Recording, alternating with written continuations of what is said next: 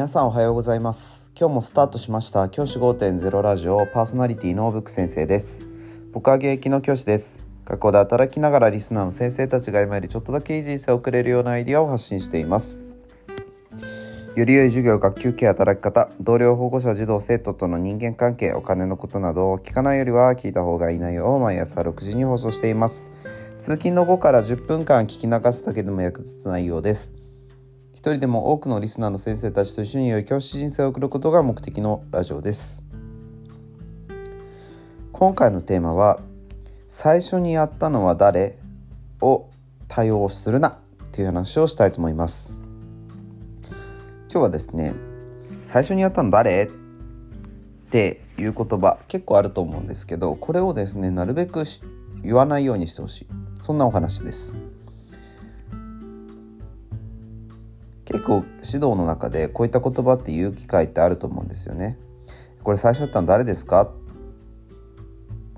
こういった言葉って実は多用していくとデメリットが出てきます。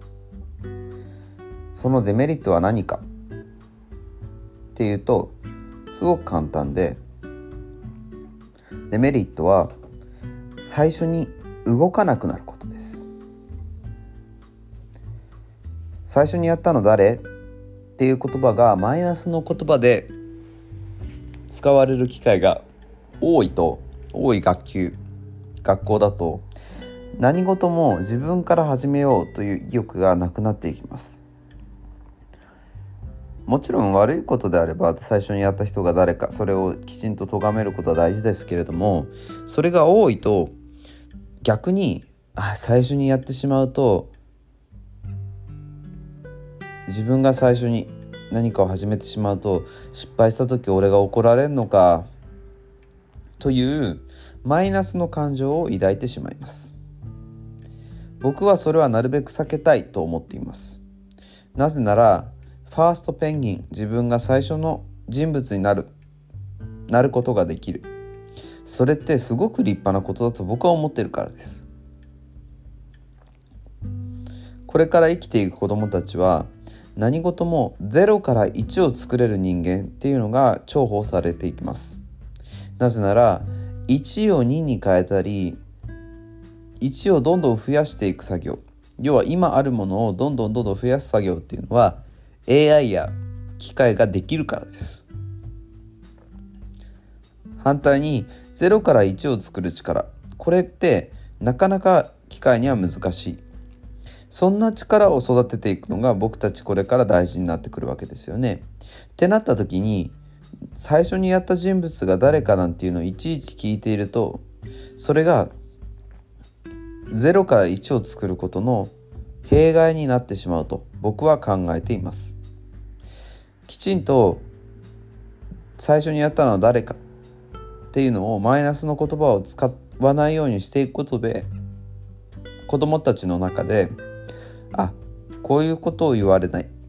要は自分が何か始めても大丈夫なんだという意識が生まれてくると僕は考えています。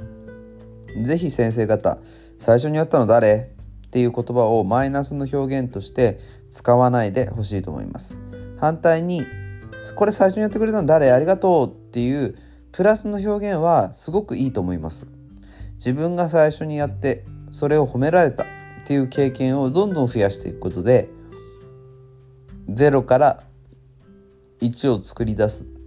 そんなことをできる子を増やすことができると思います。言葉って難しいですが先生が使う言葉学級で使う言葉学校で使う言葉が子どもたちにとっては大きく成長を左右していると思います。多感な時期小中高生の時期にどんな言葉を周りで喋られてたか。それってすごく大切だと思うので是非意識してほしいなというふうに思います。じゃあ今日はこの辺で起立例着席さようならまた明日。